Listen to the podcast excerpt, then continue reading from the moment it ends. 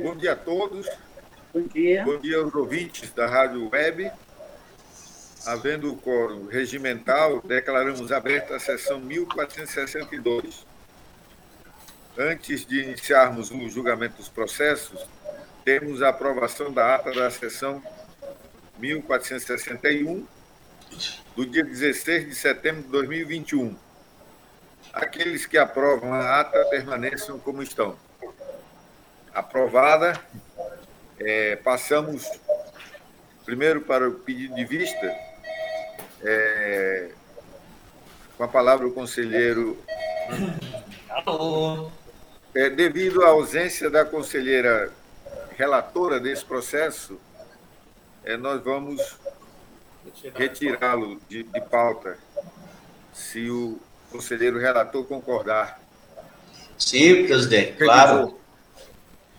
Claro, É, conselheiro revisor. Então, passamos para o outro processo, que a revisora é a conselheira é, Nalu Gouveia, que, por motivos justificáveis, ela está ausente da sessão hoje. É, passamos para o julgamento, processo de julgamento, processo 140.149. Com a palavra, o conselheiro Valmir Gomes Ribeiro. Obrigado, senhor presidente. Bom dia a todos. Obrigado, senhor presidente. Passamos ao processo, perdão, apelatório. É o processo 140, 149, como bem disse o presidente. Vamos ao relatório. Trata o presente processo, pedido de revisão interposto pelo senhor Antônio Sérgio Carvalho Souza, diretor-presidente da Fundação Municipal Garibaldi Brasil, por meio de seu advogado, é, contra o acórdão número 2663 de 2020, que lhe imputou o pagamento da multa de R$ 3.500. O recorrente apresenta as folhas 2 barra 7 as razões recursais pelas quais pretende a reforma da decisão guerreada.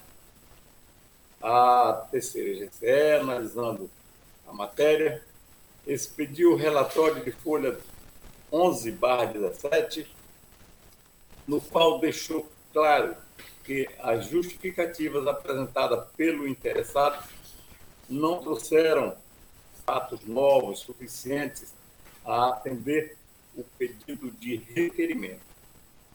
Ou seja, o pedido requerido, emitidos autos ao Ministério Público de Contas, esse se manifestou por intermédio seu ilustre procurador, doutor Mário Sérgio Nery de Oliveira, as folhas 22 barra 23. Senhor presidente, este é o relatório. Obrigado, conselheiro Valmir Ribeiro. Passamos pa- a palavra ao nobre procurador João Isidro. Obrigado, senhor presidente. Trata-se de pedido tempestivo de revisão, formulado pelo senhor Antônio Sérgio Carvalho e Souza, diretor-presidente da Fund- da Fundação Municipal de Cultura Garibaldi Brasil, através de advogado regularmente constituído, em desfavor do Acordo 2663 de 2020 da primeira Câmara deste Tribunal, que é, o multou em R$ 3.500 em razão da ausência de cadastro tempestivo no sistema de licitações e contratos deste tribunal de vários contratos da origem no exercício de 2019, descumprindo assim a resolução TCA número 97 é, 2015. É, o aludido Aresto já foi objeto de recurso de reconsideração, que foi desprovido por este tribunal através do Acórdão 12.348 de 2021. O pleito preenche seus requisitos de admissibilidade, sob a perspectiva do amplo direito de defesa, a do que dispõe o parágrafo 2 do artigo 70 da Lei Orgânica deste Tribunal, combinado com os parágrafos 2 e 3 do artigo 162 do Regimento Interno Local. O argumento do peticionário de atribuir ao diretor de gestão da entidade a responsabilidade pelo caso em questão não foi acatado pela instrução, conforme as considerações com as quais concordamos, de folhas 14 a 16. Nessas condições, sugerimos o conhecimento do presente pedido e, no mérito, o reconhecimento da sua improcedência. Esse é o parecer da lata do procurador Mário Sérgio Nery de Oliveira.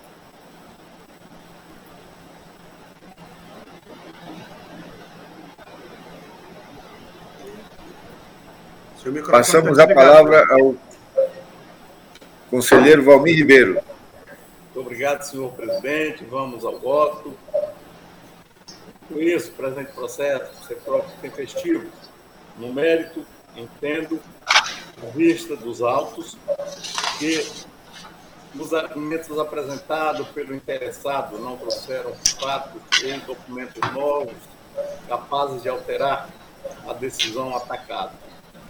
Assim, visto e analisado o presente processo e tudo mais que os autos constam, e ainda consubstanciado no relatório de folhas 11 barra 17 e no parecer do Ministério Público de Contas de folha 22 barra 23, concluo votando, pelo conhecimento do presente recurso, para, no mérito, negar provimento mantendo-se o teor do artigo, perdão, do acórdão número 2663 é, de 2020 desta primeira Câmara, ou seja, da primeira Câmara é, desta Egrégia Corte, e dois, após as formalidades de estilo, pelo arquivamento dos autos, é assim que vota o senhor presidente, senhoras e senhores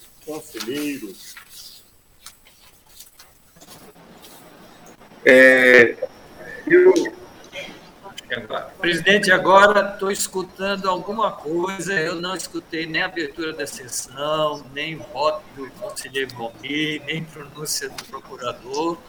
Passa e agora acabaram de me. O menino acabou de ajustar aqui, eu escuto o senhor. É, é, eu, acredito que nós vamos ter que repetir esse voto, porque o. Conselheiro, devido ao conselheiro Malheiro, Antônio Malheiro e José Ribamar, estão com problema na internet. Pois não, presidente, Se... eu vou repetir o voto. É, vamos aguardar o conselheiro Ribamar entrar em. Ok, então, para poder ouvir o voto. Vossa Excelência coordena aí e é só me comunicar. Então aguardaremos uns cinco minutos aí que os, os técnicos estão lá no, nos gabinetes. Sem problema, nós aguardamos. Vossa Excelência comunica.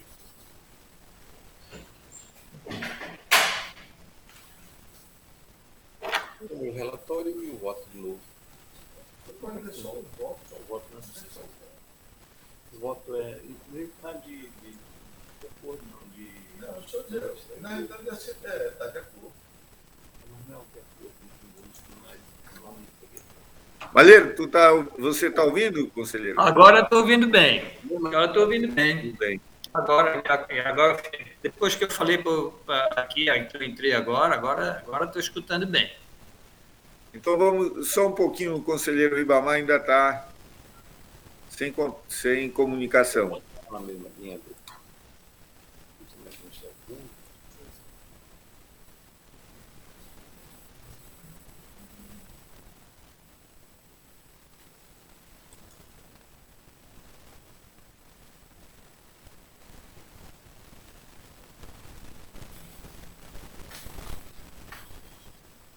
Julie.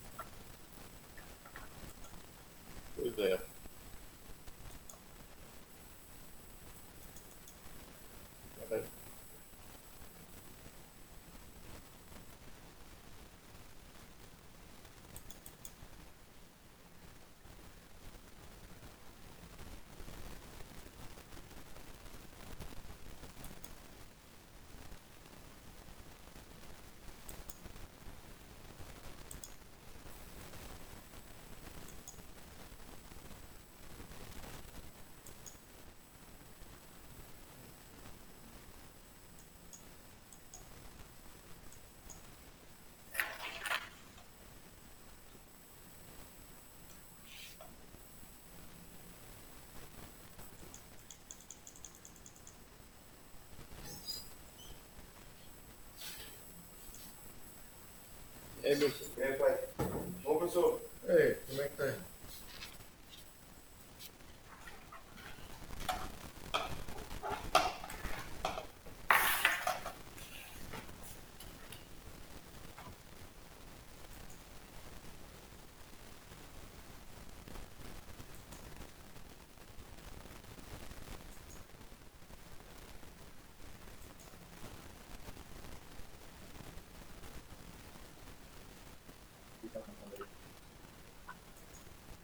Bom dia a todos. Estão me ouvindo agora? Bom dia, presidente. Agora estamos, Riba. Agora estamos.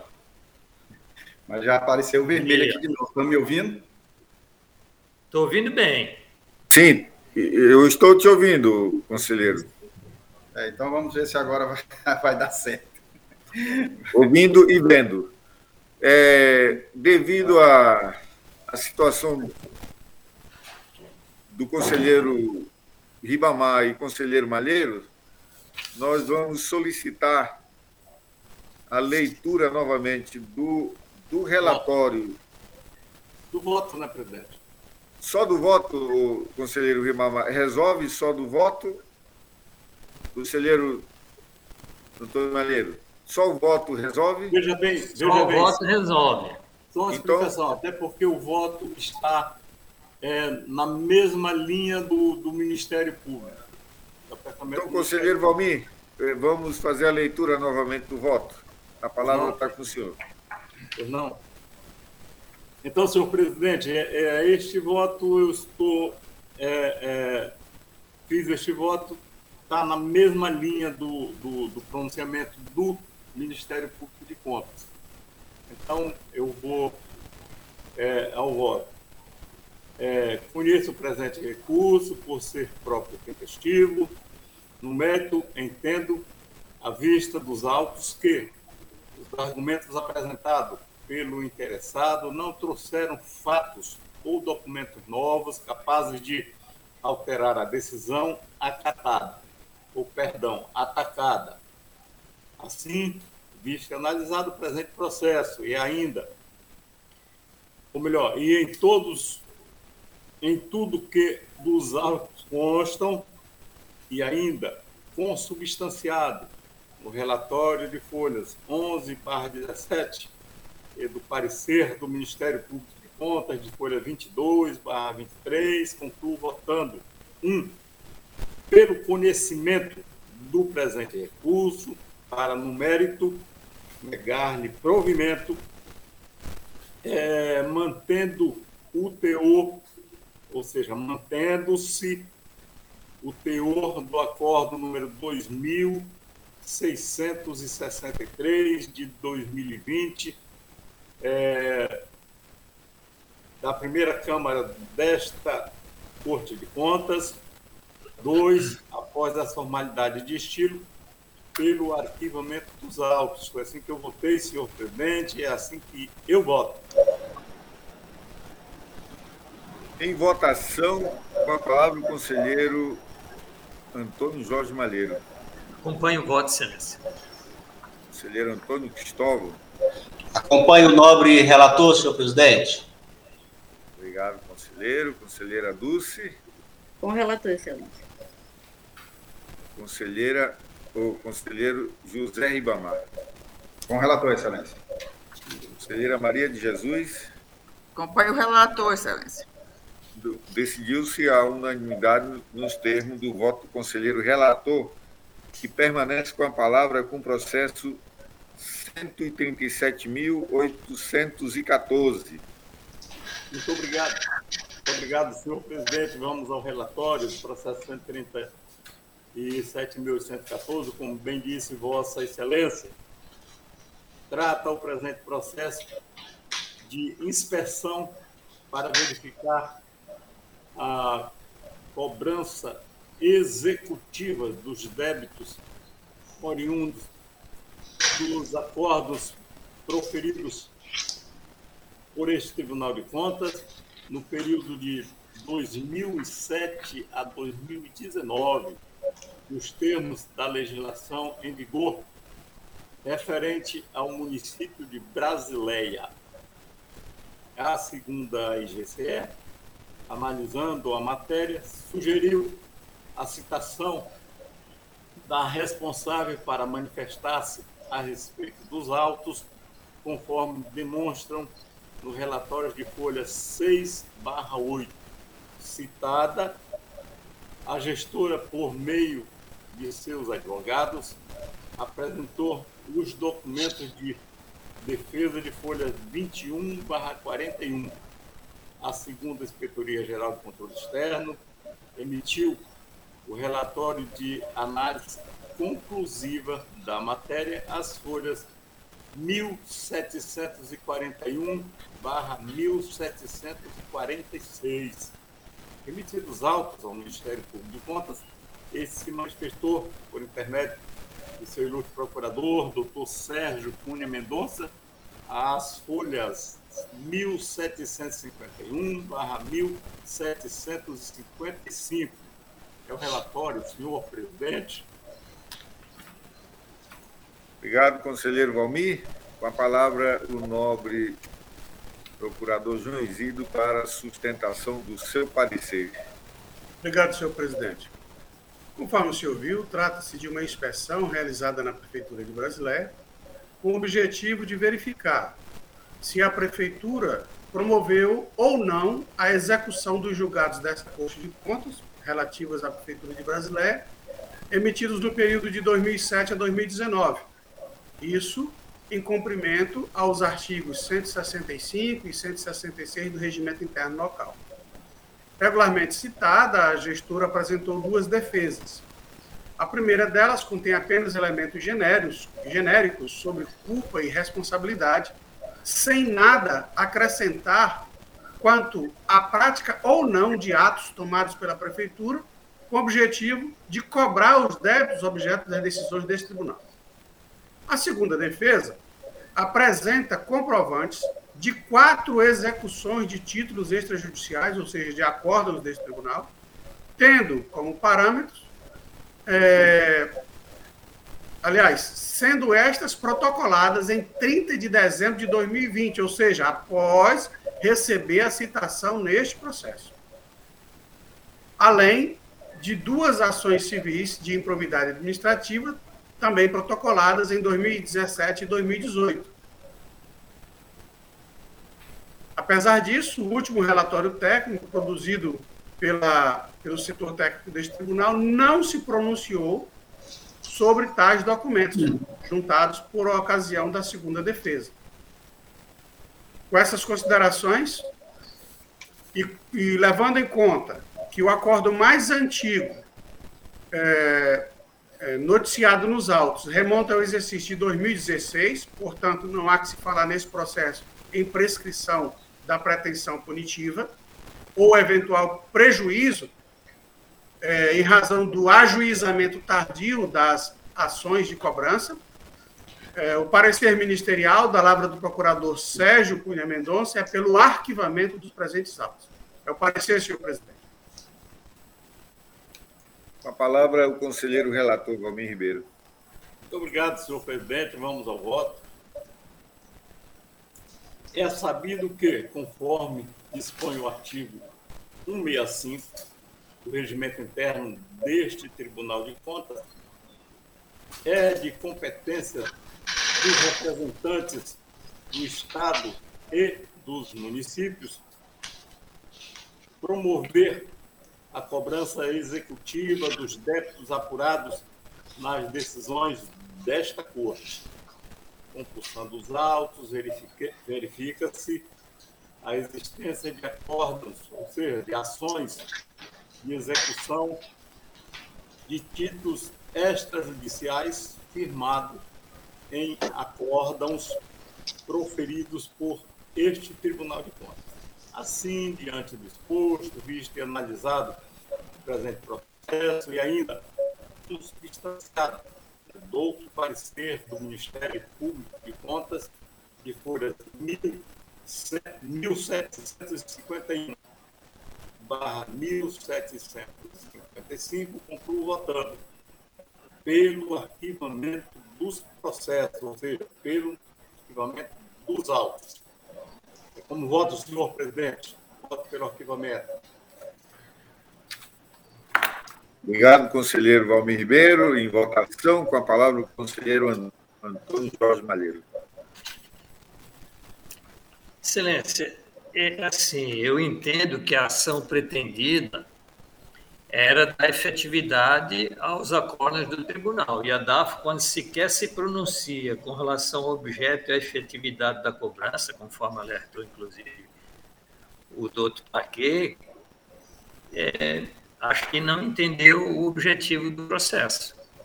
E não é só com relação à brasileira, é com relação a todo mundo. Então, qual era a ideia? Pressionar para que todos os nossos acordos tivessem sido convertidos em ação de cobrança. Então, nós vamos. Só vieram os de 16 até 18. Os para trás não há comunicação. Então, acho que nós deveríamos encaminhar os gestores e mantermos essa solicitação. Mas entendo que isso é uma posição do tribunal. Então, se eu olhar somente o processo em si, eu estou de acordo com o nobre relator. Mas se eu entender que isto era uma ideia de planejada, de ação do tribunal, de fazer trazer efetividade é, às suas ações, acho que não deveríamos parar por aqui. Mas, de qualquer forma, e até a DAF não quer nem saber da ação de cobrança, eu acompanho o voto do nobre relator. É, conselheiro Antônio Cristóvão. É, com, com os esclarecimentos do conselheiro é, Antônio Malheiros também, que é o meu pensamento, eu acompanho o nobre relator também, mas com os esclarecimentos dele. Conselheira Dulce. Relator, senhor. Eu estou aqui em relação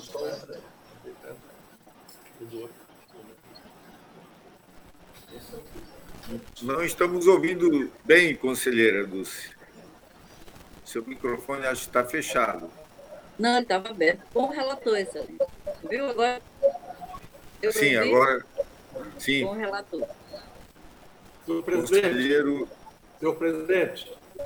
Pois não, conselheiro É, Calmir Ribeiro. É, é, é só uma, uma, uma pequena informação que, na realidade, foram, abertos para todos os municípios. Estou relatando o município de Brasileia.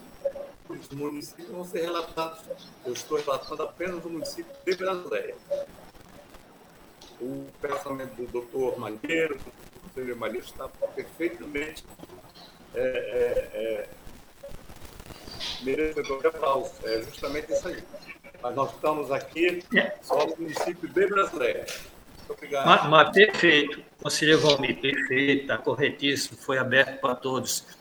Mas vamos lembrar, neste processo, era todas as nossas ações, foi falado sobre todos os nossos acordos, e só ter a resposta em cima de um determinado período. Então, nós acabamos esquecendo isso no TD Análise e acabamos esquecendo é, os demais, por isso que eu coloquei. Mas a discussão realmente ficou só nesses aqui, então, a excelência está correta.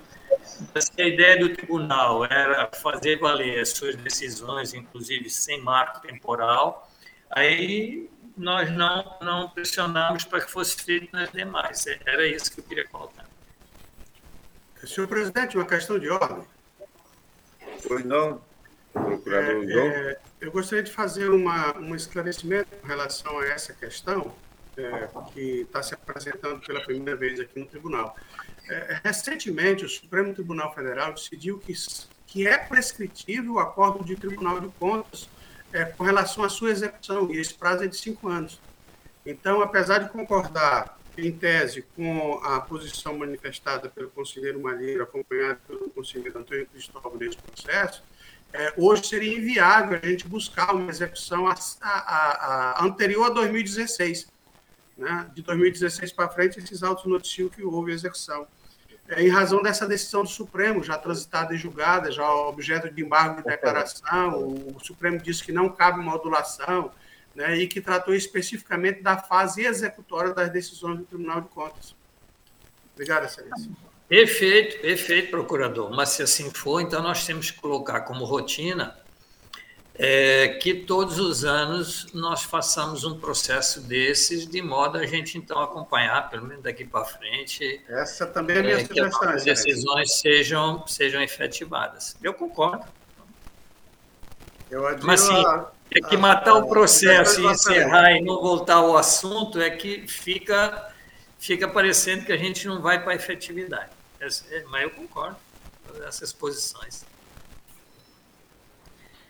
É, então, vamos continuar, mas é, só mais informações. A frente de prefeitos nos procurou aqui, principalmente para ver a parte de tributação. Assim como estamos participando, junto com o TCU, de um estudo só sobre ICMS e ISS. Está tendo um problema aqui na, na região de Rio Branco, porque algumas empresas estão abrindo, abrindo as suas filiais ou a sua matriz nos municípios próximos que não cobram o ISS com o mesmo percentual que Rio Branco cobra. Por exemplo, Bujari, Quinari ou Senador Guiomar são municípios que os percentuais de, do ISS estão lá embaixo e, me parece que Bujari é, é uma alíquota zero. Então, as empresas saem de Rio Branco, a, se fazem a sua matriz lá e, e atuam em Rio Branco. E isso está trazendo um problema para a, a, arrecadação tanto da origem lá, Bujari, quanto aqui onde elas atuam. No tocante às no tocante aqui o, a, os, o pagamento da, das multas é, dos. É, eu, eu, eu me lembro o conselheiro que era presidente, o conselheiro Cristóvão, é, tomou todas as medidas e, e me parece estão sendo é, estão sendo buscadas essas medidas. Eu não sei em Brasileiro o que que por que, que não é, se operou para ver a arrecadação de brasileiro, né? Não, brasileiro é, deu certo. Brasileiro deu certo. Assim, o interessante é que fosse analisada a efetividade, a DAF não fez essa análise, mas deu certo. E nós, não, ao invés de simplesmente arquivarmos ou tomarmos essa iniciativa em todos os processos, é interessante que fosse aberto já os novos processos para fazer os acompanhamentos, que isso aqui foi só até 2019, já temos 20, já temos 21. Então era importante que nós mantivéssemos essa linha, mas assim, por dentro do conteúdo está perfeito. Mas é importante isso se é a intenção da gente manter essa efetividade. Nós, nós, nós vamos manter, e será mantido. É, terminou a sessão aqui, vou, vou, vamos tomar as, as providências para não ter é, não ter esse tipo de situação. Muito embora quem toma a iniciativa é o Ministério Público e a Procuradoria. Nós temos que é, pressioná-los é, lá, o, o, Ministério Público nosso de contas encaminha e eles que fazem a cobrança. Bom, conselheira. Conselheiro Ribamar. É conselheira Dulce já votou, conselheiro é. José Ribamar. Obrigado, senhor presidente. Voto com o relator e corroboro com as considerações efetuadas pelo novo conselheiro Antônio Malheiro. Conselheira Maria de Jesus. Acompanhe o relator, excelência. Bom, então ficou. Decidiu-se a unanimidade nos termos do voto do conselheiro relator. Passamos para o processo 137.186 com a palavra o conselheiro Antônio Jorge Malheiro.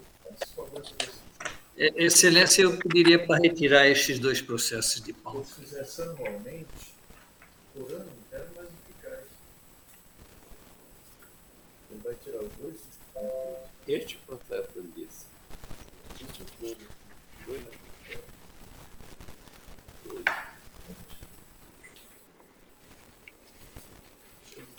Passamos para o processo 130. 138.748, com a palavra o conselheiro Antônio Cristóvão Correia de Messias.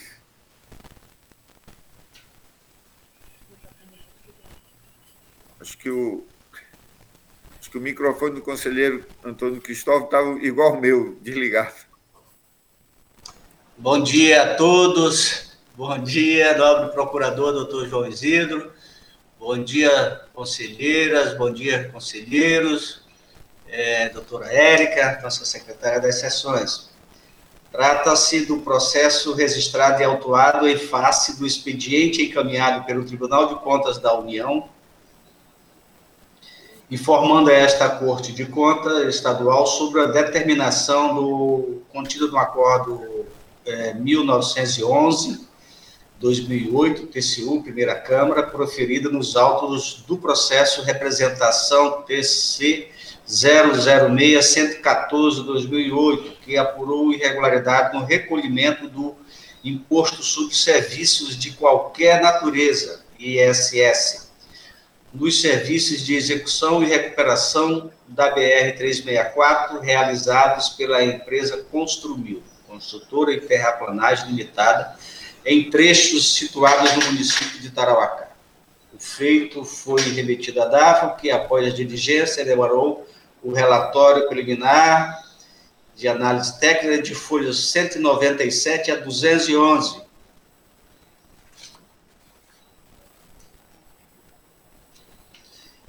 É, a promotora de justiça de Tarauacá apresentou, apresentada pela excelentíssima senhora promotora Eliane Misaé Kinoshita, levando, levando em consideração o termo de cooperação técnica firmado entre o Ministério Público e este Tribunal de Contas encaminhou cópia do inquérito civil 04-2011, através do expediente de folha 189 a 194, instaurada para apuração de atos de improvidade administrativa em face da edição da Lei Municipal número 693 de 2010. Contudo, não constam nos autos informações sobre a abertura de ação judicial decorrente de inquérito civil acima destacado atendendo diligência do relator, na folha 216, a DAF, segundo o IGCE, emitiu o relatório de folha 223 a 224. Em virtude das impropriedades apontadas pela DAF, foram regularmente citados os senhores Marcos Alexandre Médici Aguiar, diretor-presidente do DERAG, Edson Alexandre de Almeida Gomes, diretor é, administrativo e financeiro do DECAC. Erivando Torquato do Nascimento, prefeito municipal de Tarauacá, Vanderlei Cesário Rosa, é, advogado, OAB número 290, é, 2924, assessor jurídico do município de Tarauacá e José Ulineide Benigno Gomes, secretária de Finanças do município de Tarauacá. Além disso, foi expedido notificações a então prefeita de Tarauacá, Marilete Vitorino Siqueira, foram 234, para tomar ciência do apurado e que apresente informações sobre as medidas de cobrança do tributo nos serviços de execução e recuperação da BR-34, bem como se houve, se houve a reconstituição do débito remanescente aos valores originais. Porém, transcorrido o prazo regimental, a gestora não apresentou a esta Corte de Contas nenhuma resposta conforme certidão de folha 329. As defesas apresentadas pelos senhores Marcos Alexandre Médici Aguiar, Edson Alexandre Almeida, e Vanderlei Cesário Rosa e Elivano Torquato do Nascimento, representada por advogado nas folhas 374 e 385. Foram submetidas à análise da equipe da segunda GCE, que emitiu o relatório complementar de folhas 388 a 395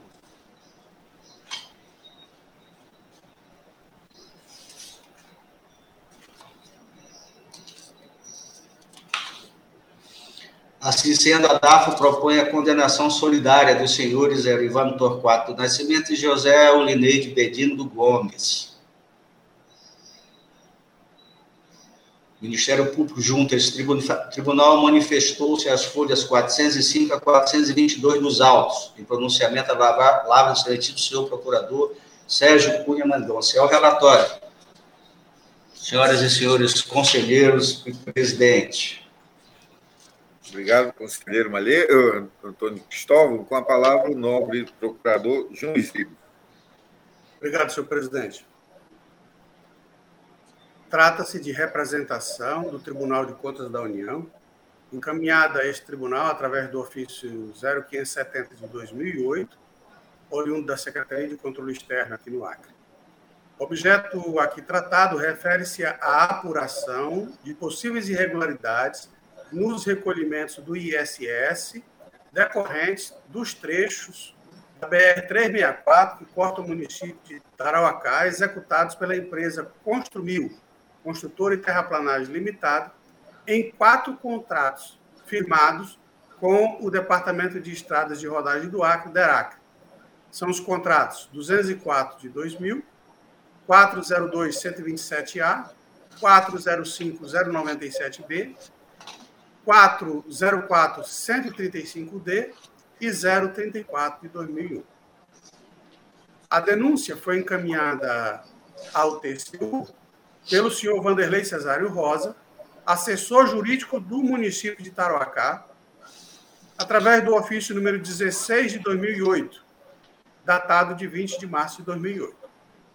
No referido expediente, o procurador descreveu a inadimplência no recolhimento do ISS da empresa Construmil para com a fazenda do município de Tarouacá, em razão dos serviços executados na BR-364 comunicou ainda que foram lavrados 10 autos de infração visando receber o tributo no montante de R$ 16.347.605,28. Isso já deduzidos os valores pagos e atualizados com juros, multa e correção monetária devidos à época. Diante das informações, a Secretaria de Controle Externo do Tribunal de Contas da União analisou a denúncia e concluiu que, abre aspas, caberia no caso em questão ao governo do Estado do Acre, na qualidade de responsável tributário, a retenção e recolhimento do ISS, repassando posteriormente ao município, a que faz jus esta exação. A ausência de tal prática constitui infração ao artigo 6 parágrafo 2 inciso 2 da Lei Complementar 116 de 2003, restando assim à União determinar ao governo do Estado do Acre a retenção e repasse do tributo nos casos em que a legislação o obriga e que os recursos envolvidos tenham origem federal, fecha aspas. Relatório técnico, as folhas 197 a 211 dos autos. Na sua análise inicial, a Diretoria de Auditoria Financeira e Orçamentária deste tribunal concluiu que houve ausência de retenção do tributo por parte do DERAC em favor do município de Tarauacá, conforme determina o artigo que acabamos de mencionar. E a realização de pagamentos sem a exigência da comprovação de regularidade fiscal da empresa contratada junto ao município de Tarauacá, em desacordo com o que determina o inciso 13 do artigo 55 da Lei 8666 de 93, que é a Lei das Licitações, em razão dos contratos celebrados com a empresa Construmil Limitada, causando dano ao erário do município de Tarouacá na ordem de 16 milhões 347 mil 605 reais e 28 centavos. Além disso, entendeu ter havido vícios de finalidade e materialidade na Lei Municipal número 693 de 2010, que autoriza a concessão de benefício fiscal à empresa Construiu e a realização de pagamento indevido ao senhor Vanderlei Cesário Rosa, que era o procurador do município, que é o autor da denúncia ao TCU, a título de honorários advocatícios no valor de R$ 460.406,59. Foram citados nestes autos os senhores Edson Alexandre de Almeida Gomes, ex-diretor administrativo e financeiro do DERAC, à época, o senhor Marcos Alexandre Médici Aguiar Viana da Silva, diretor-presidente do DERAC à época, e o senhor José Olineide Benigno Gomes, secretário de Finanças do município de Tarauacá, também à época. E, finalmente, o senhor Erisvando Torquato do Nascimento, ex-prefeito municipal de Tarauacá. E também o ex-assessor jurídico Vanderlei Cesário Rosa. Também houve a notificação da prefeita do município de Tarauacá, senhora Marilete Vitorino de Siqueira, para que esta apresentasse as informações sobre as medidas de cobrança do ISS nos serviços de execução e recuperação da BR-364, bem como, se, bem como se houve ou não a reconstituição do débito remanescente aos valores originais, e solicitação de informações sobre o resultado do inquérito civil número 4 de 2011, endereçado à Promotoria de Justiça de Tarauacá a defesa do senhor Marcos Alexandre Médici Aguiar Viana da Silva e do senhor Edson Alexandre de Almeida Gomes, bem como do senhor Vanderlei Cesário Rosa e do senhor Ivan Torquato do Nascimento, foram acostados aos autos as folhas 264 e 380. Não houve defesa por parte do senhor José Olineide Benigno Gomes, nem foram encaminhadas as informações requeridas à atual prefeita de Ataroca, a senhora Marilete Vitorino, nem à promotoria daquele município. Relatório técnico complementar, as folhas 388 a 395. A defesa do ex-gestor do DERAC, senhor Marcos Alexandre, alegou que a não retenção do ISS se deu em virtude da inexistência de lei municipal à época transferindo essa responsabilidade tributária para o tomador dos serviços.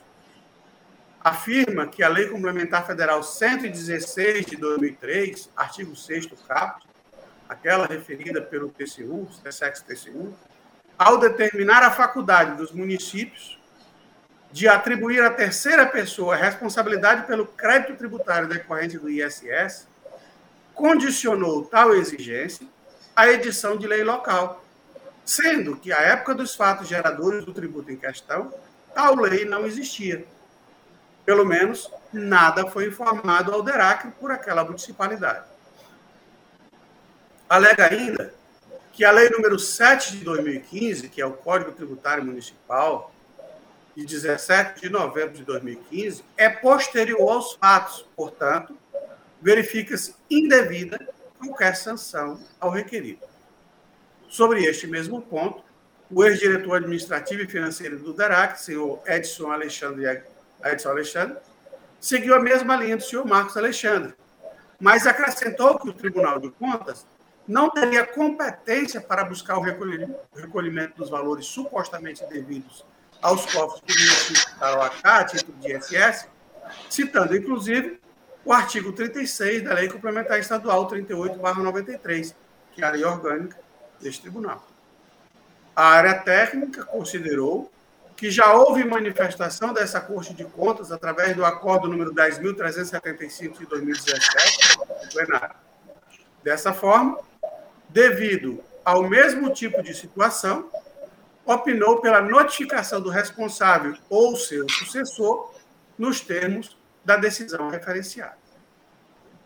Citado o acordo, prevê a notificação dos dirigentes dos órgãos responsáveis para que promovam, a título de cooperação federativa, em oportunidades futuras, a retenção do ISS. Prevê ainda que os municípios envolvidos adotem leis que criem formalmente a obrigação aos tomadores de serviço. Quanto à competência desta Corte de Contas, o auditor destacou que a lei orgânica deste tribunal é bem clara quanto à competência para atuar nas situações de renúncia de receita que possam trazer prejuízos ao município. Ressaltou ainda que o dano ao erário não se trata apenas da saída ilegal de recursos, mas também da renúncia irregular da receita de impostos devidos ao município. Desta forma, cabe ao Tribunal de Contas averiguar se o ato de renúncia de receita atendeu ou não todas as exigências legais e necessárias para evitar prejuízos ao município. em relação ao pagamento de notas fiscais sem a certidão municipal de regularidade fiscal, ambos os responsáveis alegaram que as notas fiscais que estavam sendo pagas refletiam medição de insumos e materiais para a obra, o que não enseja o fato gerador do imposto sobre serviços de qualquer natureza, mas apenas ICMS, motivo pelo qual era irrelevante a comprovação da irregularidade fiscal, aliás, da regularidade fiscal junto à municipalidade. A diretoria de auditoria financeira e orçamentária do tribunal considerou que não houve comprovação efetiva de dano erário em razão do ato citado, opinando por recomendar que nas próximas edições o DERAC apresente as tabelas de pagamento com especificação do objeto da nota fiscal.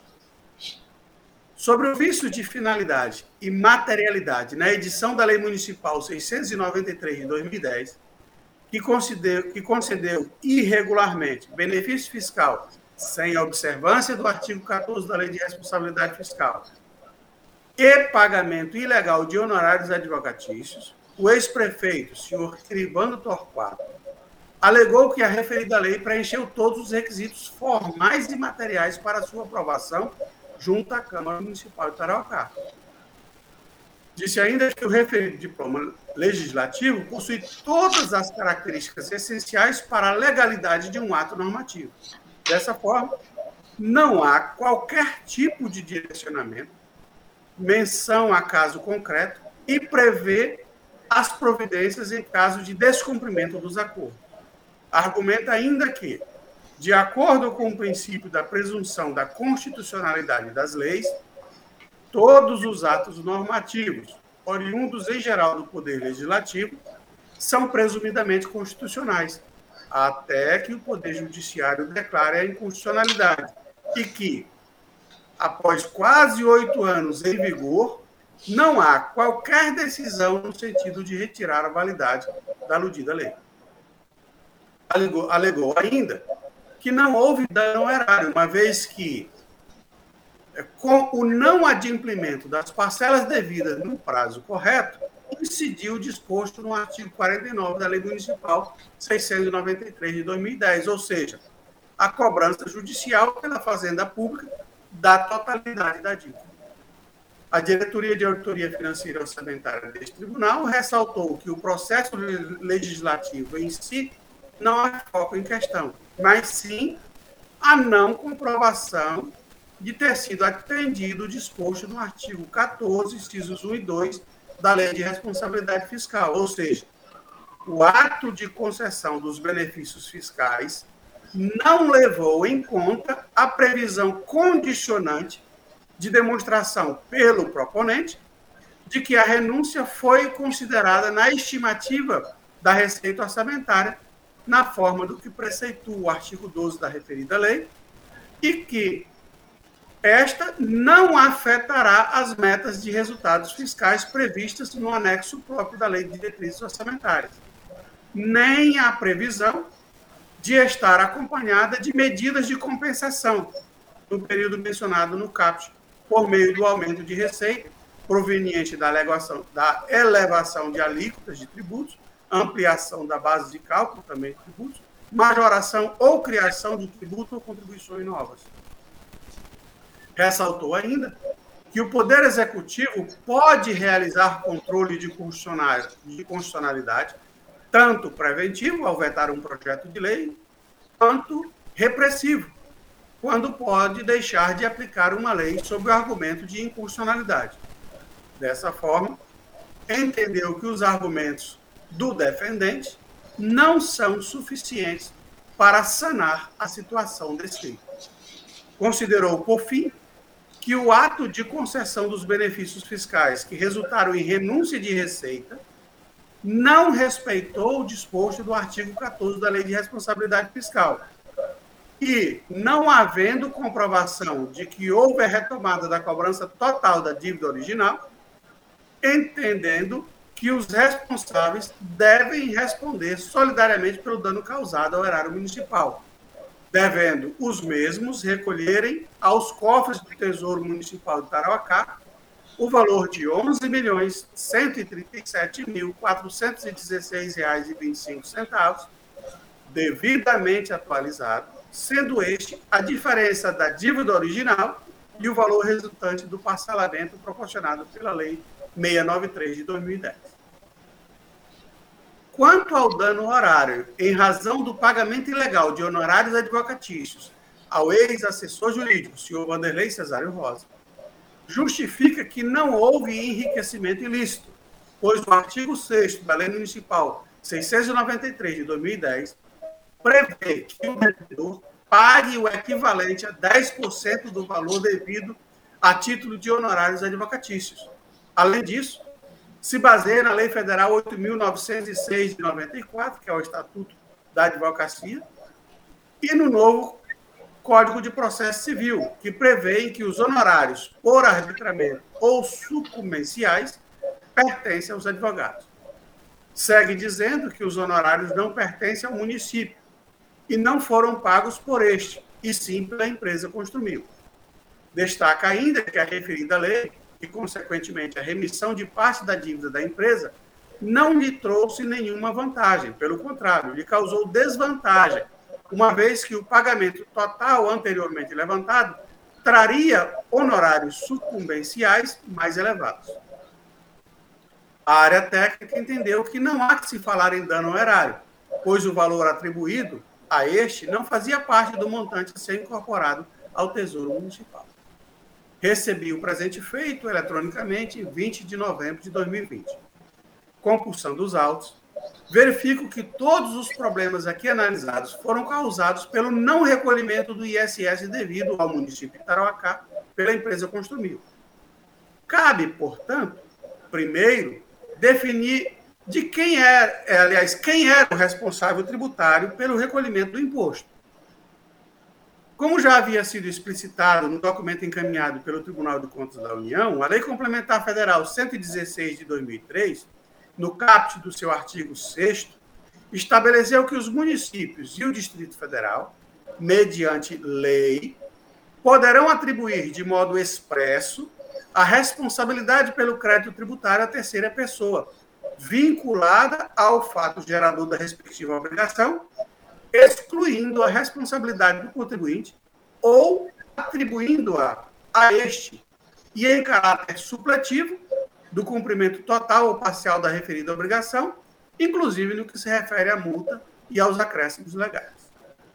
Porém, no parágrafo 2 do mesmo artigo, definiu que, sem prejuízo do disposto do caput, que acaba de ser lido, e no parágrafo 1 são responsáveis, dois, a pessoa jurídica, ainda que imune ou isenta, tomadora ou intermediária dos serviços descritos nos subitens 3.5, 7.2, 7.04, 7.05, 7.09, 7.10, 7.12, 7.14, 7.15, 16, 17, 19, 11.02, 17.05 e 17.10 da lista anexa.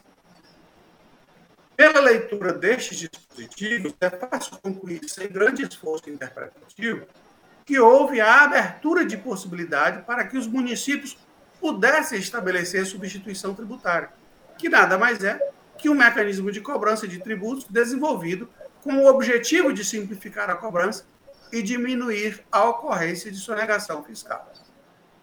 Por meio da substituição, o então chamado de substituto é responsável pelo pagamento do imposto. Como o próprio nome sugere, neste regime ocorre substituição do responsável pelo pagamento do tributo.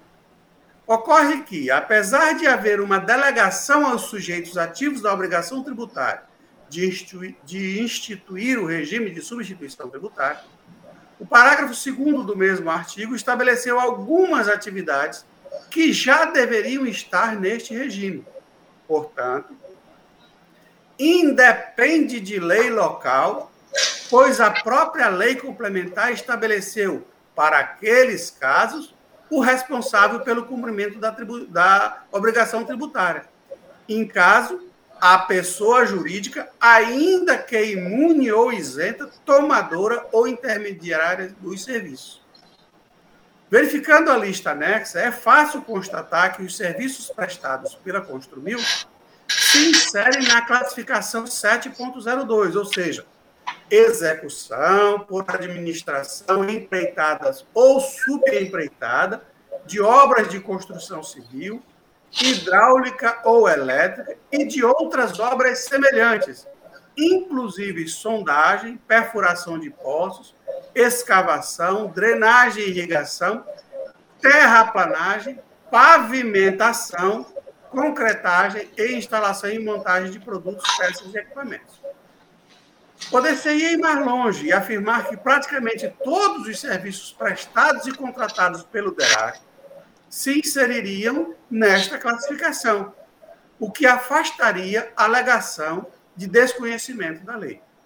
Aliás, este é um princípio do direito brasileiro, previsto na antiga lei de introdução ao Código Civil e que foi mantido na nova lei de introdução às normas do direito brasileiro, que diz no artigo 3 ninguém se excusa de cumprir a lei alegando que não a conhece.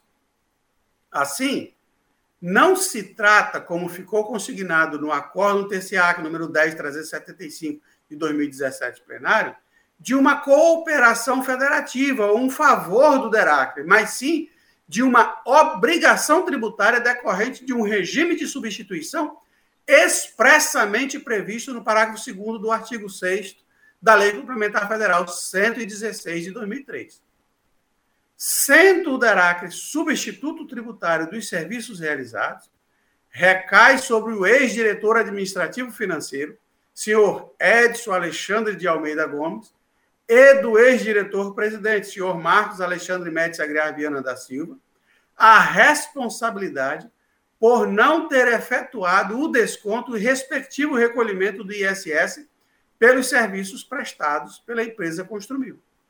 Desta forma, como se trata de falta administrativa de uma autarquia estadual, ao não praticar ato expressamente determinado em lei, não cabe a alegação de falta de competência desta Corte de Contas em analisar os atos omissivos praticados pelos responsáveis. Contudo, entendo que, neste caso, não há que se falar em dano ao erário da Prefeitura de Taracá, por se tratar de crédito tributário, cujo responsável é a própria autarquia, havendo meios legais próprios de cobrança da exação, inclusive tendo a prefeitura demandado à empresa ao invés do Estado do Acre. Permanece, assim, a grave infringência à norma legal esculpida no parágrafo 2 do artigo 6 da Lei Complementar Federal 116 de 2003. Ocorre que, como se trata de punição administrativa por fatos ocorridos a partir de 2003, nós estamos em 2021, tendo o presente processo sido autuado apenas em 2008, necessário se faz averiguar se houve ou não a prescrição da, da pretensão punitiva desta Corte de Contas. Sobre o assunto, a primeira turma do Supremo Tribunal Federal, no julgamento do mandato de segurança 32201 do Distrito Federal, em 21 de março de 2017, relator ministro Luiz Roberto Barroso, assentou que incide a prescrição quinquenal prevista na Lei número 9873 de 99, que regula a prescrição relativa à ação punitiva pela administração pública federal direta e indireta, ao Tribunal de Contas da União, pois, embora se refira a poder de polícia, a lei aplica-se à competência sancionadora da União em geral. Cabe destacar que o relator consignou em seu voto, não reproduzido no acordo, mas que também não foi refutado pelos demais ministros, que a aplicação da citada lei à Corte de Contas Federal não se daria de forma subsidiária ou por analogia, mas de forma direta, subjugando a atuação do TCU sempre ao que ela prescreve. Estabelecido o prazo quinquenal, o colegiado entendeu que, abre aspas, estabelece o artigo 1 da Lei 9.873 de 99 que o prazo prescricional se inicia da data da prática do ato, ou, no caso de infração permanente ou continuada, do dia em que tiver cessado, fecha aspas. Quanto à interrupção, ficou decidido ainda que, de acordo com o artigo 2 inciso 2 da Lei 9.873 de 99, a prescrição da ação punitiva se interrompe por qualquer ato inequívoco que importe a apuração do fato. Ao determinar a realização de auditoria, o TCU, indubitavelmente, praticou o ato inequívoco ao, impor, ao é, impor, a apuração do fato, ao determinar a apuração do fato, interrompendo, portanto, a prescrição antes de decorrido o prazo de cinco anos. Fecha aspas. No caso subexame, as irregularidades cometidas pela falta de descontos e respectivo recolhimento do imposto municipal ocorreram a partir de 2003, tendo havido a determinação para a atuação dos presentes autos em 21 de julho de 2008, momento a partir do qual estaria interrompida a prescrição.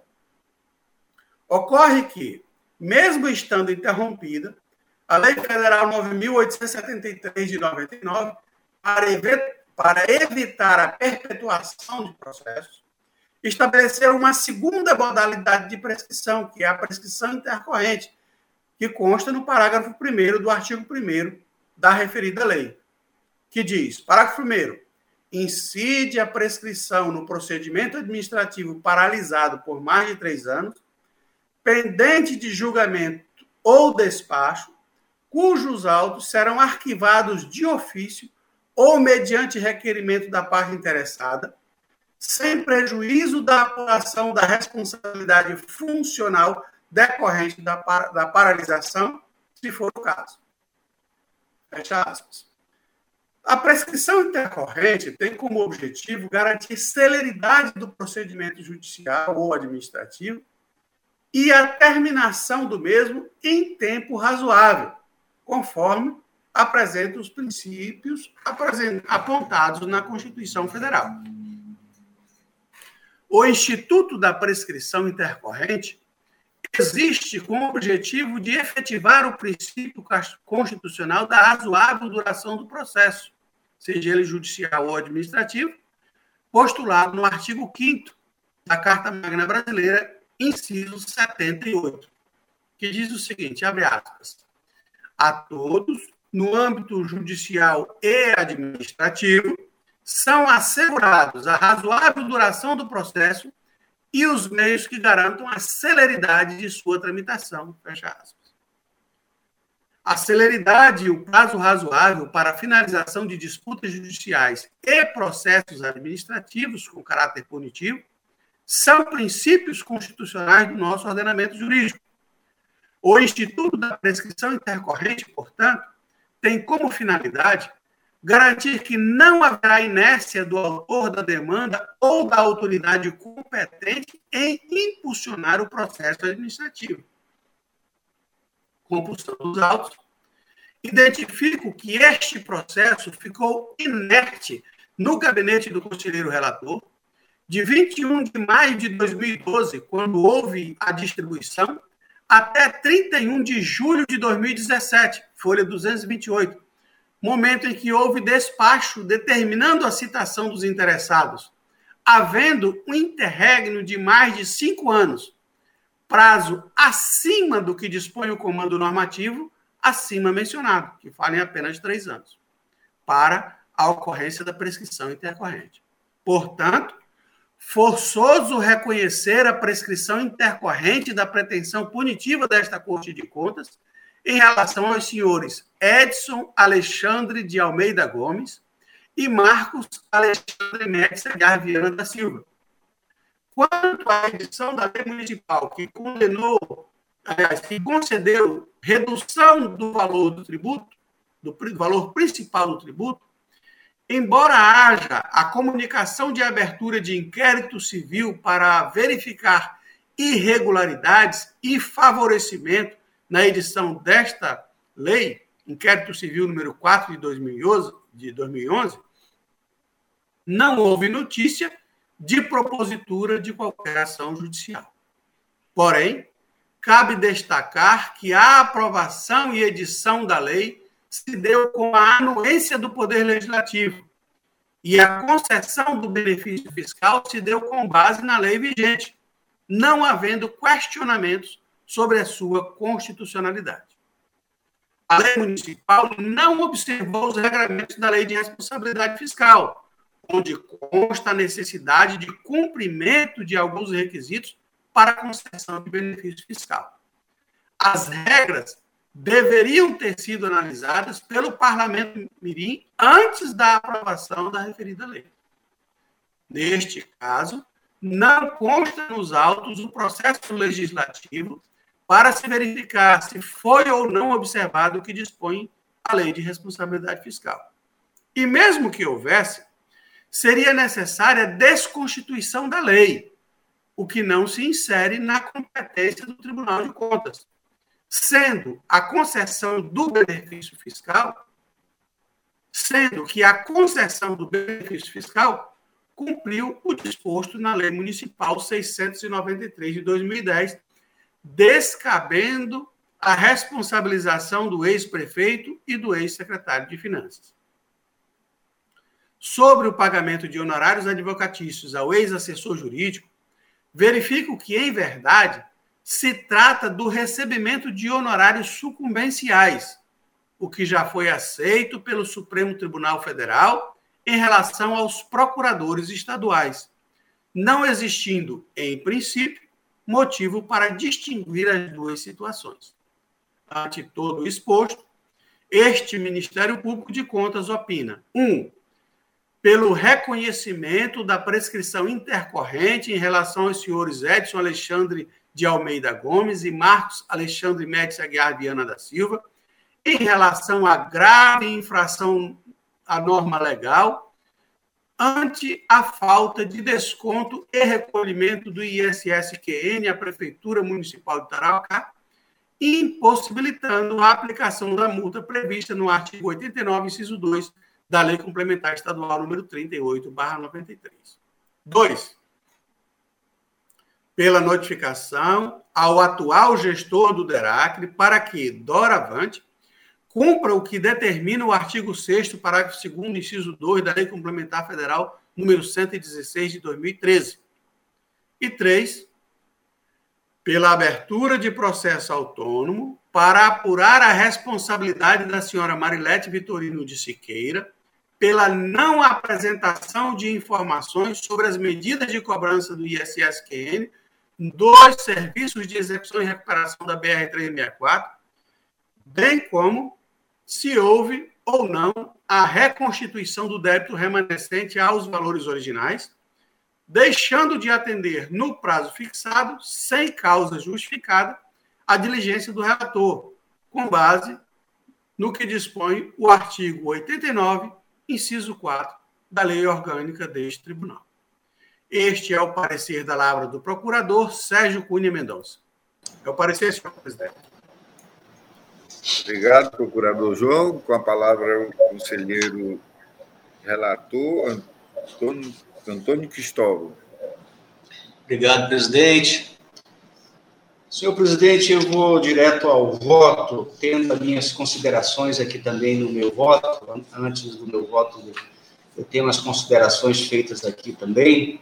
Eu vou ler só a última em relação quanto à responsabilização dos senhores Marcos Alexandre Médici Aguiar Viana da Silva, ex-diretor-presidente do DERAC, e Edson Alexandre de Almeida Gomes, ex-diretor administrativo financeiro do DERAC é, já que esse, esse processo, se, é, se ele apura mais a não, não recolhimento de INSS.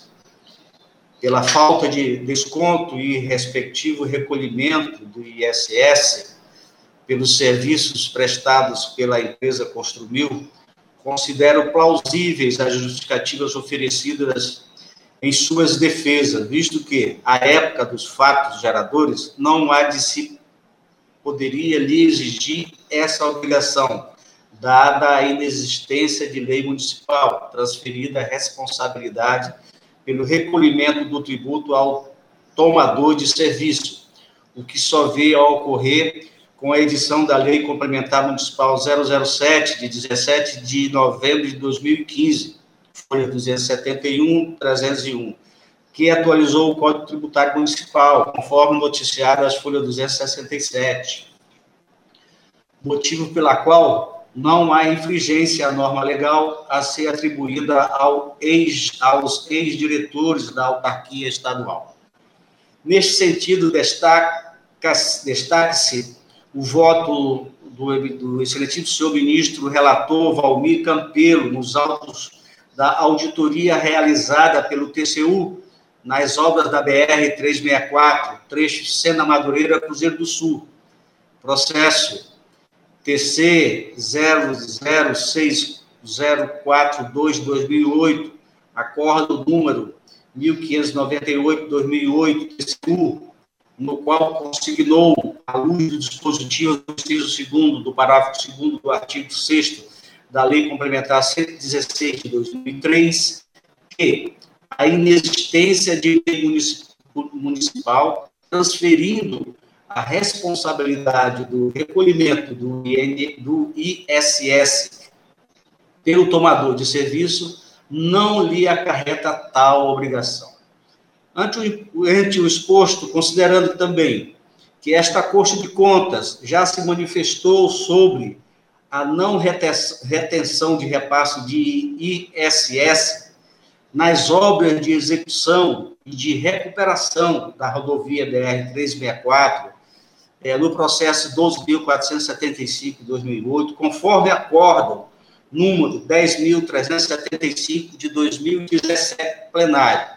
Voto pela comunicação da decisão e do apurado aos atuais responsáveis pela Prefeitura e pela Câmara Municipal de Vereadores do município de Tarauacá. E após, pela, após pelo arquivamento dos autos. A formalidade de estilo pelo arquivamento. É o voto, senhoras e senhores conselheiros, senhor presidente. Pois não, conselheiro. É em votação com a palavra do conselheiro Valmir Ribeiro. Eu voto com o nobre conselheiro relator, senhor presidente. Conselheiro Antônio Jorge Malheiro. Acompanho o voto, excelência. Conselheira Dulce. É, senhor presidente, eu, o meu voto também é pelo arquivamento, mas com fundamento na prescrição em relação aos dois gestores, Marcos Alexandre e Edson Alexandre, e acrescento a abertura né, do processo é, em separado para apuração da responsabilidade da prefeita, que não encaminhou as informações solicitadas pelo relator. Então, meu voto também é pelo arquivamento, mas meu fundamento é prescrição dos dois gestores e também pela abertura para apuração de responsabilidade da, da ex-prefeita Marilete Vitorino.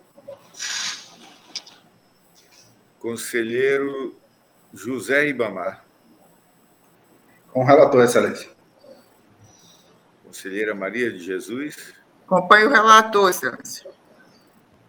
Decidiu-se a unanimidade nos termos do voto do conselheiro relator, com a exceção da conselheira é, Dulce, que acrescenta o, a abertura, né, conselheira, uhum. de, de uma tomada de contas para saber os motivos e por que ela não informou uhum. o tribunal né, sobre a, é a arrecadação do ISS no período. Bom, o, o, que eu sei é que. Não era ela quem era aprovar. Que tava não, mas é, pela, é porque ela não mandou as informações. A abertura é porque ela deixou de atender a requisição do tribunal. Esse é o pedido do Ministério Público. Bom, o voto é esse. Tem a, a é unânime, mas tem este, esta exceção da conselheira Dulce. É, me parece que essa situação foi é, encontrada numa auditoria para outro assunto na ida do, do, dos nossos auditores a Tarauacá e souberam que a Câmara tinha dado esta isenção de, de ISS depois do serviço é, ter acontecido, né? Esse foi essa foi a É, passamos para o processo 140.728, permanece com a palavra o conselheiro Antônio Cristóvão Corrêa de Messias.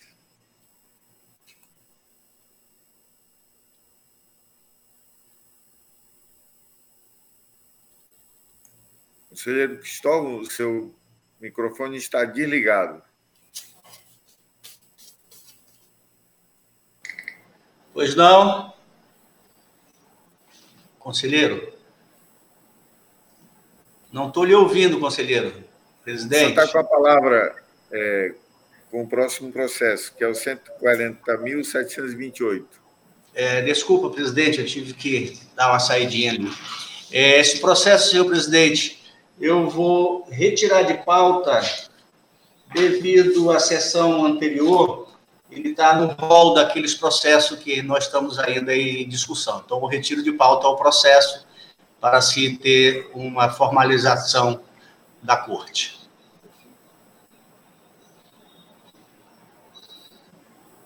Está desligado o seu microfone, presidente? Obrigado, conselheiro. Passo a palavra agora à conselheira Dulce com o processo 138.673. Obrigada, senhor presidente, senhor procurador-chefe, senhora conselheira, senhores conselheiros. Trata-se os autos de tomada de contas especial encaminhada pelo então secretário de Estado de Desenvolvimento Social, instaurada em cumprimento à decisão do plenário desta Corte, proferida em sessão ordinária realizada em 6 de outubro de 2016, acórdão número 10.040 dos autos 20.354 de 2015, que se referiam à prestação de contas do Fundo Estadual de Assistência Social relativo ao exercício 2014, que determinou a apuração em 120 dias da regularidade ou não da aplicação de recursos públicos repassados no referido exercício aos municípios de Manso Lima, Porto Walter, Rodrigues Alves, Tarauacá, Feijó, Plácido de Castro, Capixaba e Jordão, bem como a adoção das providências necessárias ao eventual ressarcimento ao erário. Estes autos se referem à análise dos recursos encaminhados aos municípios de Feijó, Capixaba, Jordão e Plástico de Castro, que foram enviados à DAF, que pela primeira inspetoria se manifestou, pela citação dos senhores Antônio Torres e Gabriel Maia Gelpi, então secretário de Estado de Desenvolvimento Social, e dos responsáveis à época pelos fundos municipais e conselhos municipais de Assistência Social, folhas 32 e 30. Em homenagem aos princípios do contraditório da defesa, foi determinada a citação dos ex-secretários, que ocorreu em 2 de fevereiro de 2018, tendo sido apresentados as suas justificativas pelos senhores Antônio Torres, folha 139 e 155, e Gabriel Maia de folha 198, dos autos 138 e 674 e anexo 9 e demais responsáveis. Em relatório conclusivo, a DAF se manifestou pela regularidade com ressalva da tomada de contas dos recursos concedidos aos municípios de Feijó e Capixaba e pela irregularidade no tocante aos municípios de Pasto de Castro e Jordão, com a condenação à devolução. Encaminhados os autos ao Ministério Público de Contas, a sua manifestação foi através do seu ilustre procurador, doutor Mário Sérgio Nery de Oliveira, é o relator.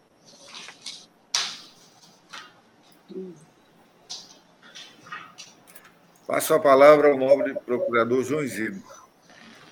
Obrigado, senhor presidente. Trata-se de tomada de contas especial para apurar a regularidade ou não da aplicação de recursos públicos repassados no exercício de 2014 aos municípios de Capixaba, Jordão, Plácio de Castro e Feijó, conforme o item 4 do Acórdão 10.040 de 2016, referente à prestação de contas do responsável pelo Fundo Estadual de Saúde de Assistência Social do Estado do Acre. Após a instrução preliminar, foi determinada a citação dos gestores na forma do despacho de folha 142, os quais apresentaram suas respectivas defesas. Em relatório conclusivo, a primeira Inspetoria Geral de Controle Externo deste tribunal concebeu a regularidade com ressalva das tomadas de contas relativas aos municípios de Feijó e Capixaba. Por outro lado, considerou irregular a tomada de contas pertinentes a Plácio de Castro, de responsabilidade solidária do senhor Gabriel Maia Gelp, gestor do Fundo Estadual de Assistência Social, e do senhor Gessé Matos Silveira, gestor do Fundo Municipal de Assistência Social da unidade, mediante a devolução de R$ 4.336,21, bem como a tomada de contas pertinente ao município de Jordão de responsabilidade solidária, também do senhor Gabriel Maia Gelp, gestor do Fundo Estadual de Assistência Social, e, e da senhora Maria Aparecida Santos Cunha, gestora do Fundo Municipal de Assistência Social da unidade referenciada, com a devolução, neste caso, de R$ 4.573,26. Após a manifestação deste parquê, a folha 387, houve determinação de complementação da instrução e a citação dos gestores, conforme veiculação no Diário Eletrônico de Contas, número 1164. Porém, apenas os senhores Kiefer Roberto Cavalcante, ex-prefeito de Feijó, e Eurípedes Barros Pedrosa Júnior, ex-dirigente do Fundo de Assistência Social de Feijó, aproveitaram a oportunidade, embora não elidindo a totalidade das inconsistências.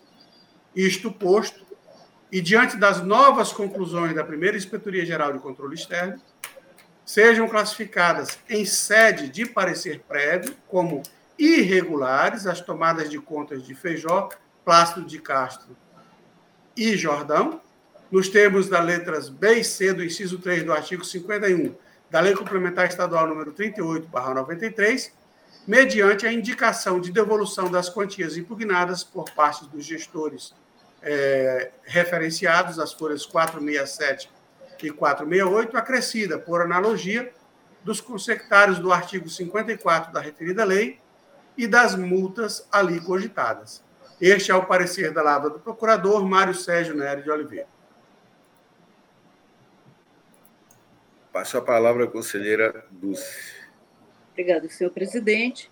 Trata-se dos autos de tomada de contas especial para análise dos recursos encaminhados aos municípios de Feijó, Capixaba, Jordão e Plácido de Castro, conforme apurado nos autos da prestação de contas número 20.354-2015, os mencionados repasses se deram com fundamento no decreto estadual número 5.643, de 16 de abril de 2013, e corresponderam individualmente a 24 mil reais no mês de setembro de 2014, na gestão do senhor Antônio Torres para os municípios de Manso Lima, Porto Walter, Rodrigues Alves, Tarauacá, Feijó, Plástico de Castro, Capixaba e Jordão, tendo a utilização dos recursos se dado no exercício de 2015 e até o julgamento da prestação de contas, que ocorreu em 2016, não tinham sido apresentadas as respectivas prestações de contas em clara afronta ao disposto no artigo 8 do mencionado decreto, que prevê o envio de prestação de contas trimestralmente e no final de cada exercício financeiro,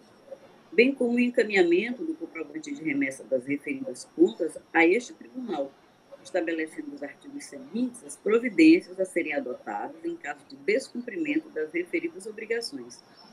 Conforme apontado nos autos originários, verificou-se que a ausência de prestações de contas trimestral, exigível a partir do final do mês de dezembro de 2014, já que os repasses se deram em única ou duas parcelas, bem como a final, se referiam a períodos que ultrapassavam o exercício analisado, em razão disso foi determinada a abertura de tomada de contas especial, não tendo sido atribuída falha ao senhor Antônio Torres, que encaminhou os recursos conforme disponibilidade financeira da unidade. Quanto ao senhor Gabriel Maia Gel, sucessor do senhor Antônio Torres, exonerado em 31 de 12 de 2014, na gestão do Fundo Estadual de Assistência Social, cabia a ele atuar no sentido de solicitar e analisar as respectivas prestações de contas dos recursos encaminhados, mas não fez.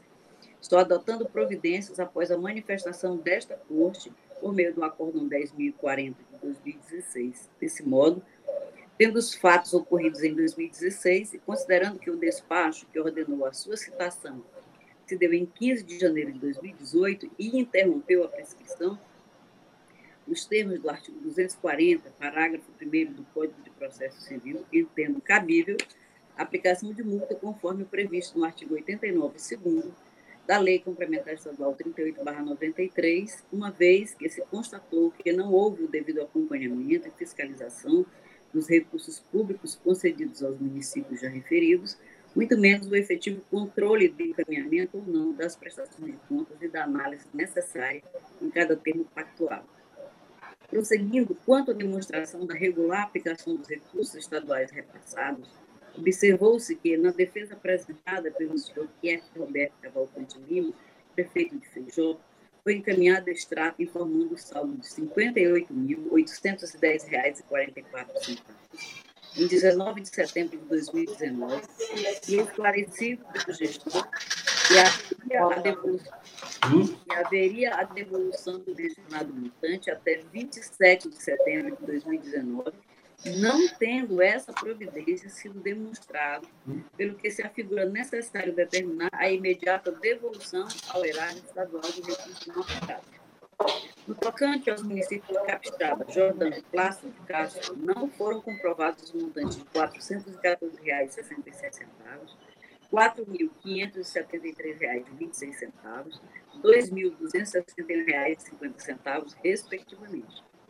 No que diz respeito à capixaba, deixou-se de comprovar duas despesas de R$ 26,12 cada uma, o rendimento da aplicação realizada, totalizando o sobredido valor, conforme apontado pela área técnica. Em análise dos documentos apresentados no 3, especialmente a folha 8, observa-se a devolução ao erário estadual de montante de R$ 362,43, relativos aos recursos não utilizados pelo município de Capixaba, em que entendo possível julgar regular com ressalvas contas do repasse em análise, uma vez que não restou comprovada a aplicação de apenas R$ 52,24.